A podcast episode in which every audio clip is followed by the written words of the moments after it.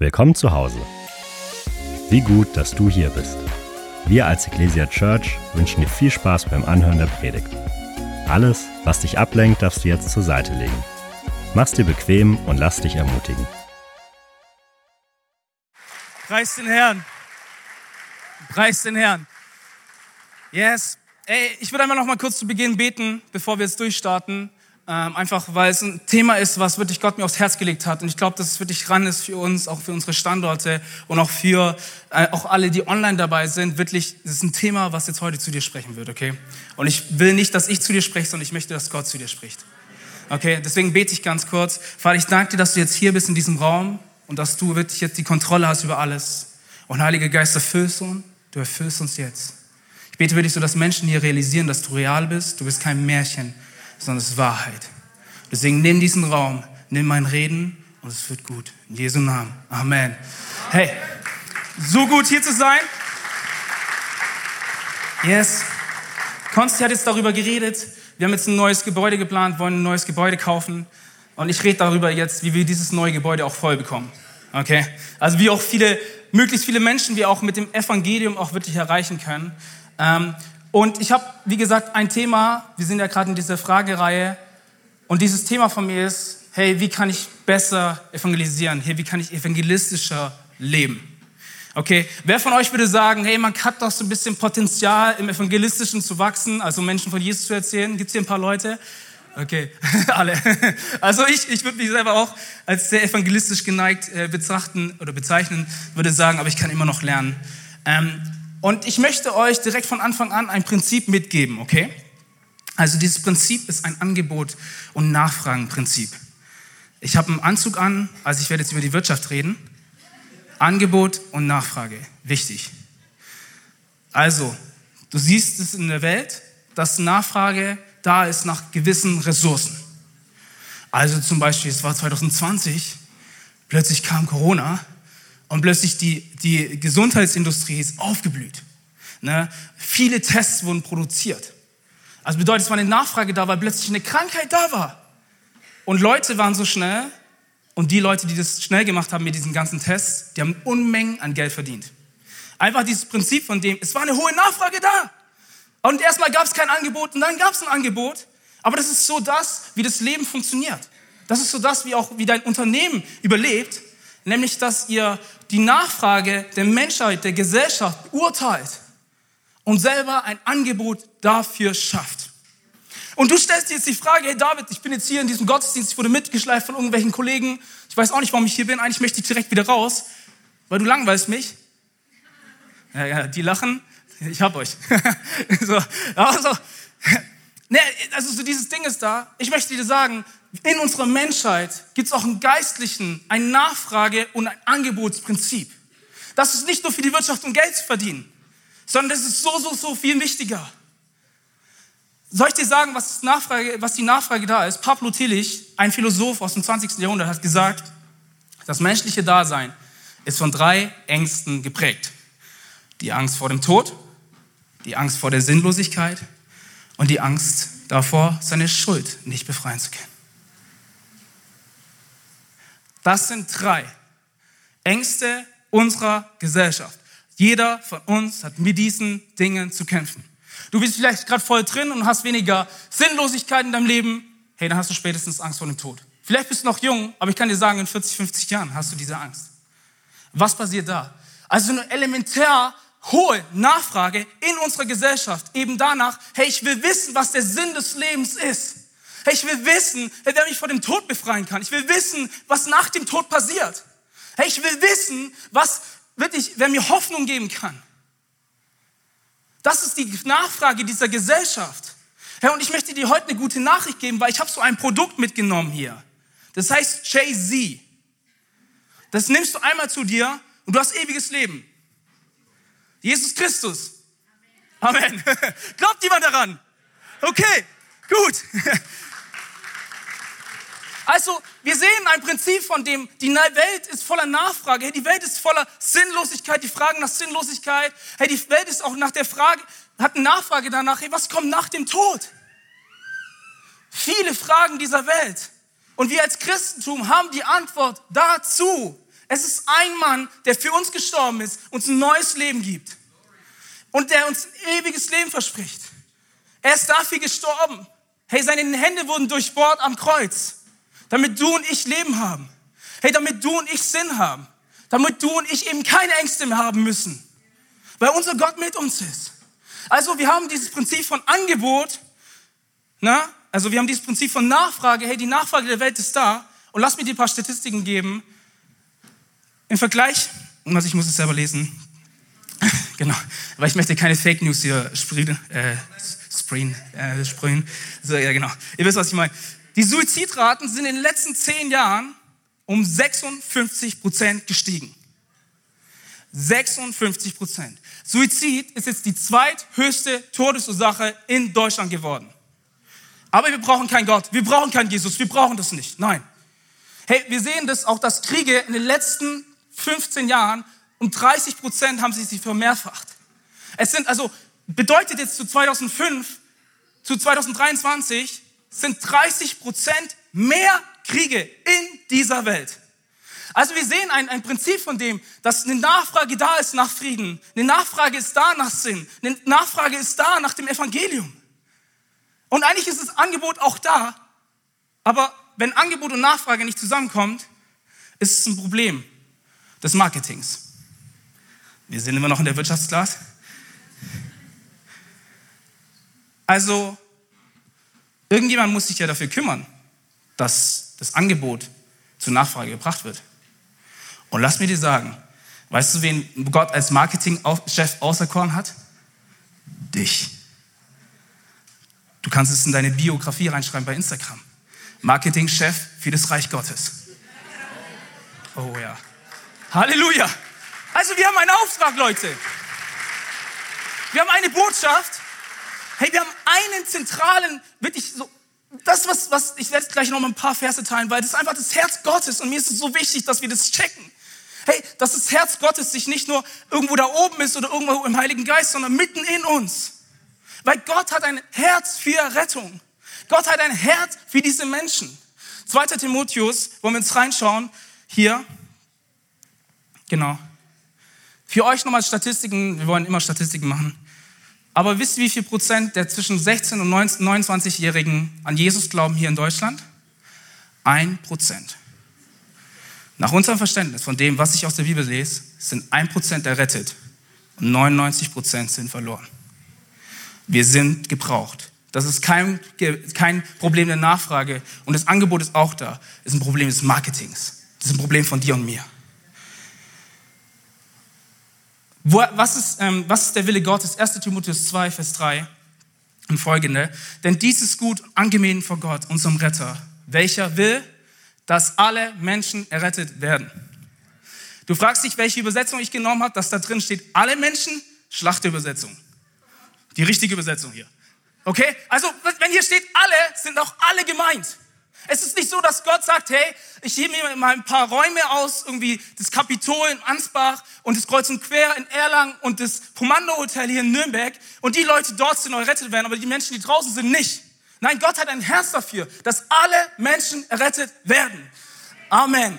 Lukas 19, Vers 41 bis 42. Äh, und es ist das ist das Herz von Jesus, wirklich. Das ist einfach so wunderschön. Ne? Und als er näher kam, Jesus näher kam und die Stadt sah, weinte er über sie und sprach, wenn du auch nur erkannt hättest, was zu deinem Frieden dient. Nun aber ist es vor deinen Augen verborgen. Bedeutet, wir sehen das, dass Jesus weint, weil sich Menschen nicht zu ihm zu wenden. Du denkst dir, Gott ist irgendwie ein alter Gott mit Bart oben im Himmel, der, dem alles egal ist. Nein, er weint über das Verlorene. Das ist unser Gott. Und versteht ihr, das hat mich so letztens so voll gecatcht, dass, dass Jesus über seine Stadt weint. Und weißt du, wie viele, es gab auch Momente, wo ich über Nürnberg geweint habe, über Erlangen geweint habe. Aber ne, so diese, diese, diese Emotionen von Jesus, die da sind, hey, Jesus weint darüber, dass dein Bruder nicht errettet ist. Jesus weint darüber, dass deine Klasse nicht errettet ist. Jesus weint darüber, dass deine Kollegen sich von Gott abwenden. Er weint darüber. weil es sein Herz ist, was für das Verlorene schlägt. Denn er ist gekommen, um zu suchen, was verloren ist. Matthäus, und dann jetzt, jetzt kommen wir ins Spiel, jetzt gehen wir jetzt erstmal jetzt, Matthäus 28, 19 bis 20, so geht nun hin und macht zu Jüngern alle Völker und tauft sie auf den Namen des Vaters. Heute Nachmittag sind wir wenigstens treu bezüglich Taufe. Okay? Wir taufen und des Sohnes und des Heiligen Geistes und lehrt sie zu halten, alles, was ich euch befohlen habe.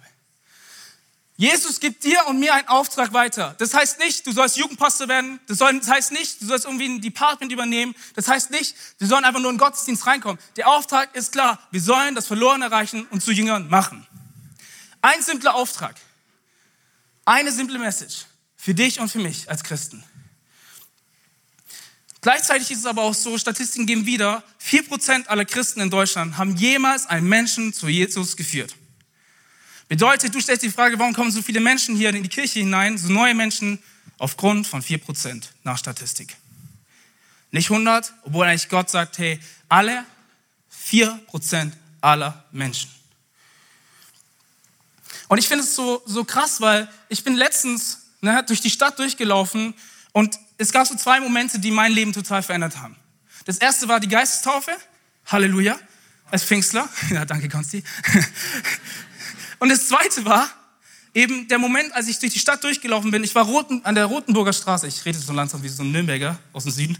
Ich war Rotenburger Straße. Ähm, und ich war da in der U-Bahn und ich, ich hab, plötzlich war voll der Lärm. Ich hatte eigentlich meine Kopfhörer drin. Voll der Lärm war da und ich habe so einen riesen Rudel gesehen von zehn Mädels, die irgendwie umeinander standen. Ich habe genau hingeschaut und habe gesehen, dass zwei Mädels von denen auf dem Boden waren und andere Mädels auf sie eingetreten haben. Das waren 13, 14-jährige Mädels. Und ich habe das so gesehen und ich war wirklich so voller Emotionen. Und natürlich habe ich das gemacht, was ich tun muss. Und ich will keinen Applaus dafür. Jeder von uns hätte es gemacht. So, ich habe die rausgezogen und zu ihrer Mom gefahren. Und weißt du, was die Mom da macht, die Mutter? Sie geht erstmal den anderen Jugendlichen hinterher und versucht sie zu schlagen. Also, versteht ihr? Das in mir kam eine Trauer auf, wirklich immer, wenn ich vor, wenn ich vor, vor Vornights bin, vor Jugendgottesdiensten, denke ich an diese zwei Mädels, die heißen Juju und Nura, tatsächlich wie die Rapperin. Also ich kann es mir gut merken und ich muss so weinen, weil die so verloren sind. Und die suchen all das, weißt du, die suchen Identität, die suchen Annahme, die suchen Liebe. Und mir ist eins bewusst, hey, ich war vor sechs, sieben Jahren genauso wie die. Aber warum nehmen wir unseren Auftrag nicht ernst? Das sind genauso auch unsere Jugendlichen. Hey, letztens kam jemand auf mich zu und meinte so, bei den Vorne sind zu viele Jugendliche. Zu viele. Und dann meinte ich so, nee.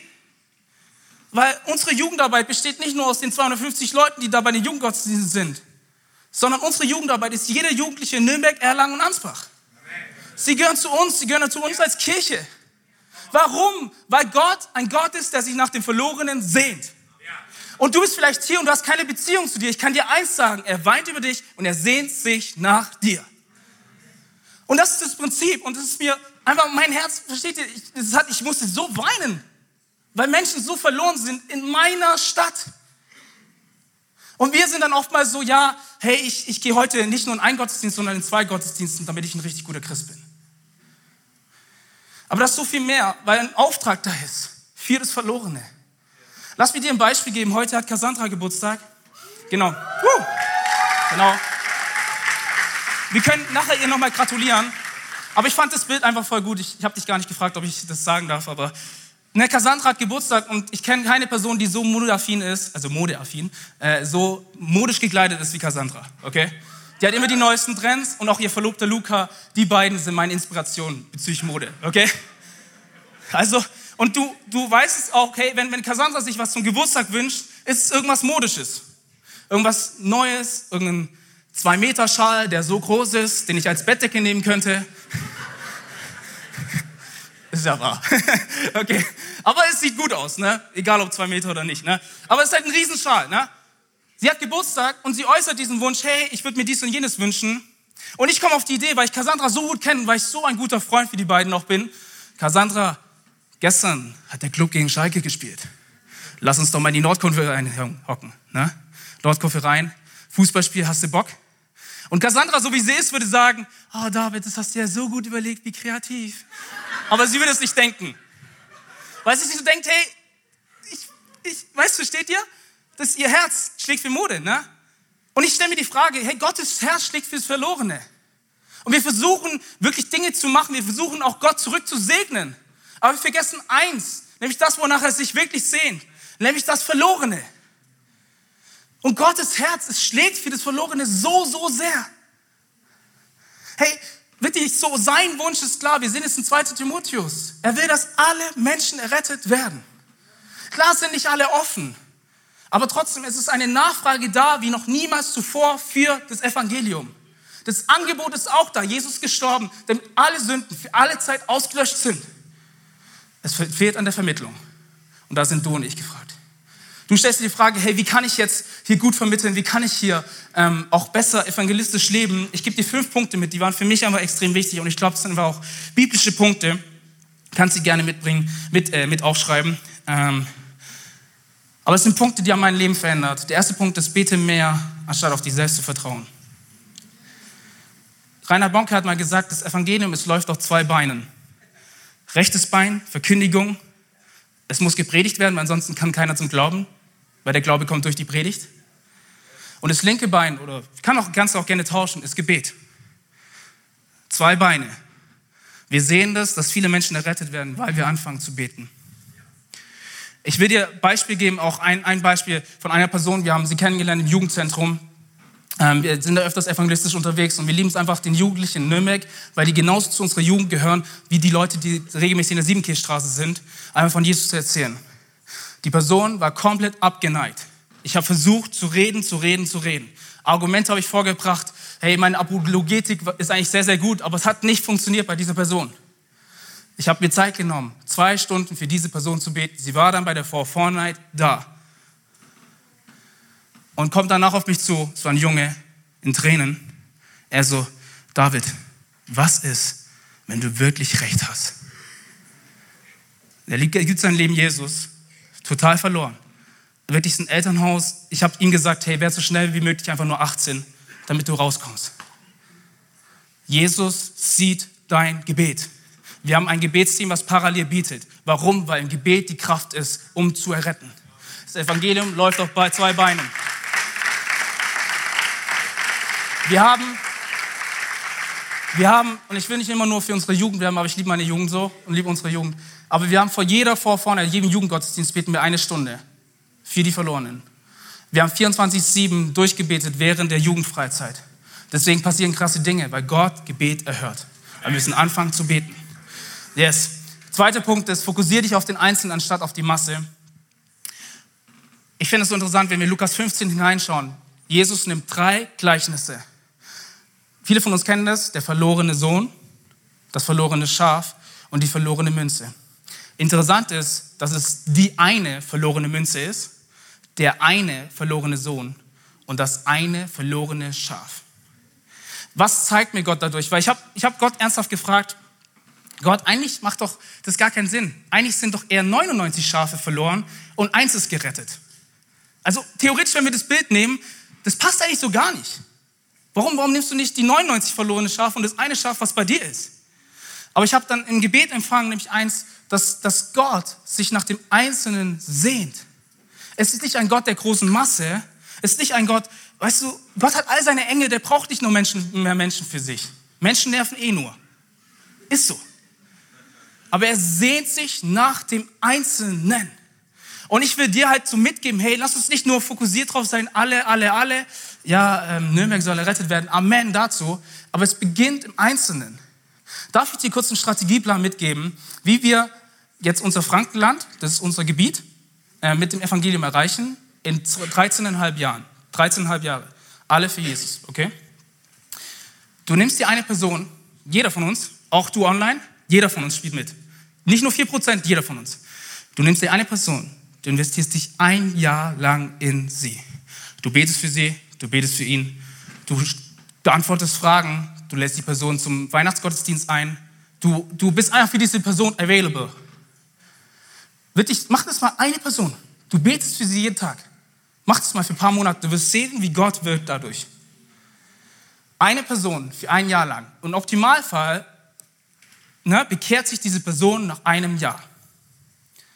Und nachdem sie sich bekehrt hat, lehrst du sie ein Prinzip, nämlich nicht nur, dass du selber Christ werden musst, sondern dass du selber auch dazu berufen bist, Jünger zu machen. Auch wenn du erst seit ein paar Monaten im Glauben bist oder seit zwei Jahren, du bist dazu berufen, Jünger zu machen.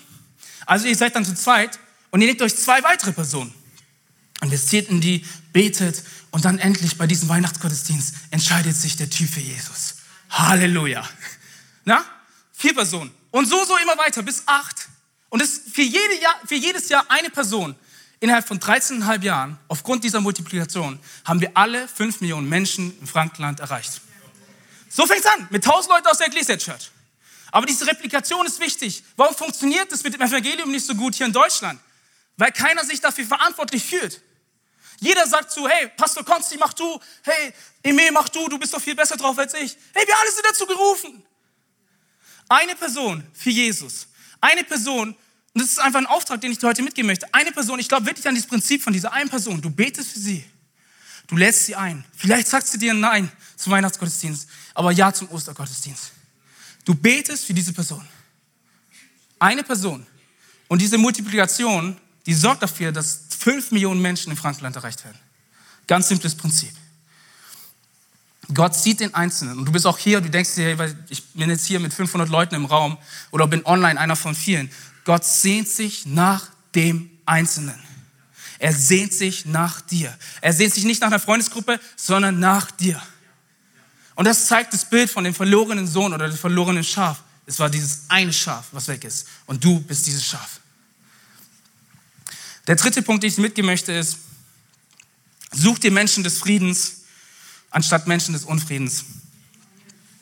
Lukas 10 spricht davon, dass Jesus immer wieder auch auffordert, hey, sucht nach dem Verlorenen, er geht hinaus in die Städte, aber betet für Menschen des Friedens. Das sind Menschen, die haben in sich eigentlich tief drin wissen, die es braucht einen Gott. Und ich glaube, dass Gott jedem Einzelnen von uns einen sogenannten Friedensmensch gegeben hat, die eigentlich offen sind, aber wir es einfach nur verpeilt haben, ihnen von Jesus zu erzählen. Hey, ich war wirklich, wir sind so, wir sehen so viele Wunder auch und ich finde es auch so toll. Ich war gestern nicht bei Herz für die Stadt, vergib mir, aber ich finde es so toll, was bei Herz für die Stadt passiert. Hey, Menschen sind draußen unterwegs, Menschen werden auf der Straße geheilt, weil sie Menschen des Friedens sehen und für sie beten. Wer in deinem Umfeld ist offen für das Evangelium? Wer braucht es? Weil die Nachfrage ist da. Es ist nicht so, dass, Gott, dass Menschen keinen Gott brauchen. Nein, sie brauchen Gott. Jeder. Und wir kommen hin mit diesem Angebot.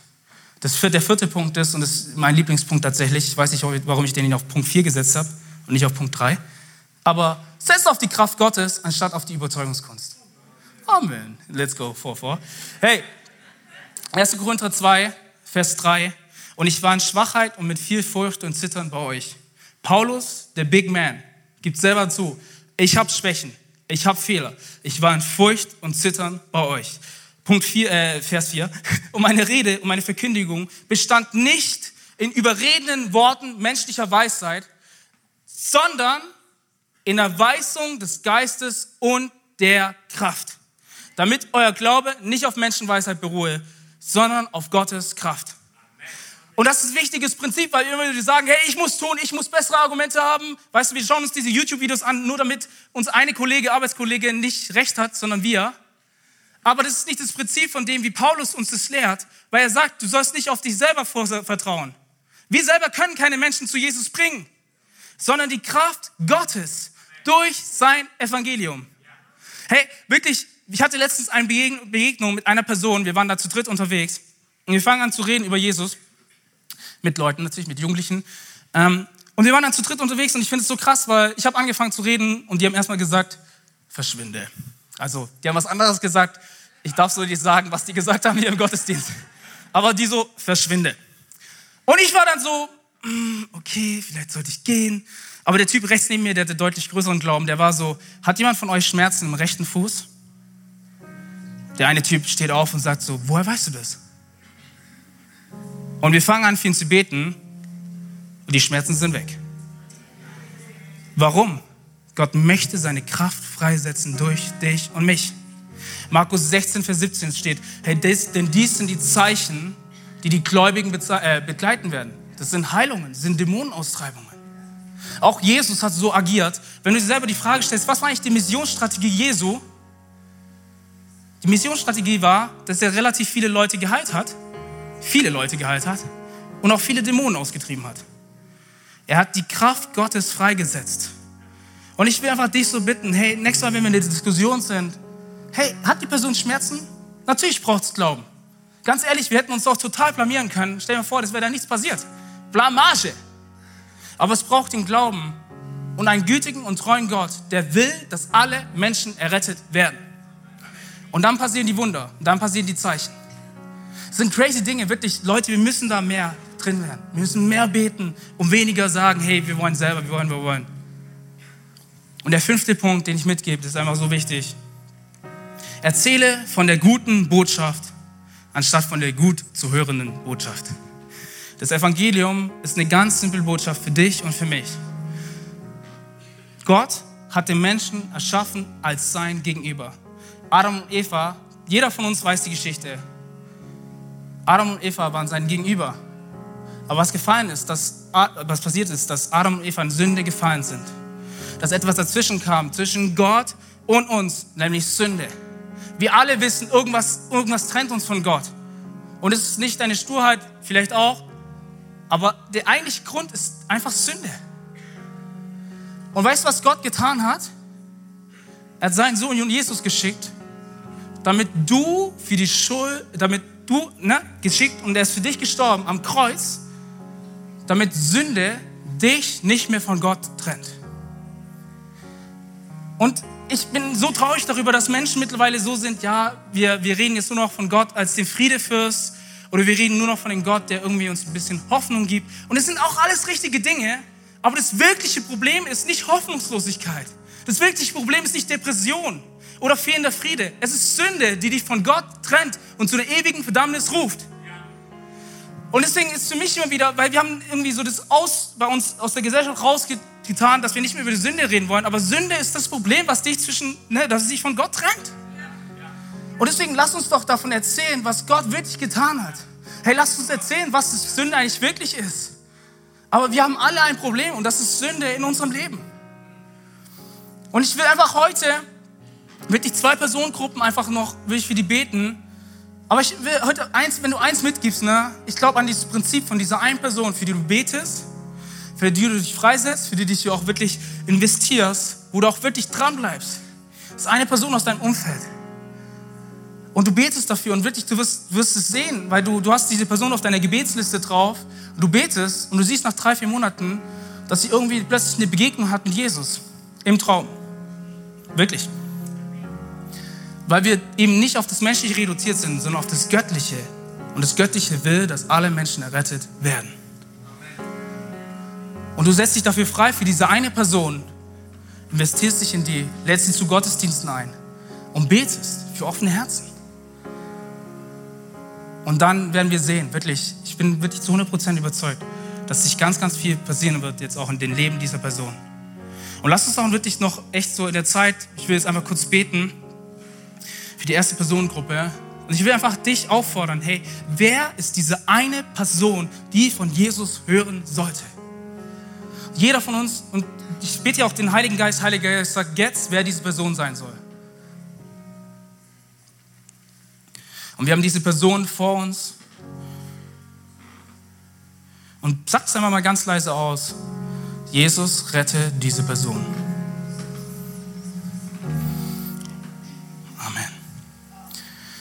Wirklich, hey, bete für diese Person täglich. Ich habe das so gesehen, dass ich für Leute zwei, drei Stunden gebetet habe oder auch nur zehn Minuten und plötzlich crazy Dinge passiert sind. Dinge, die ich aus rein menschlicher Kraft nicht sehen kann.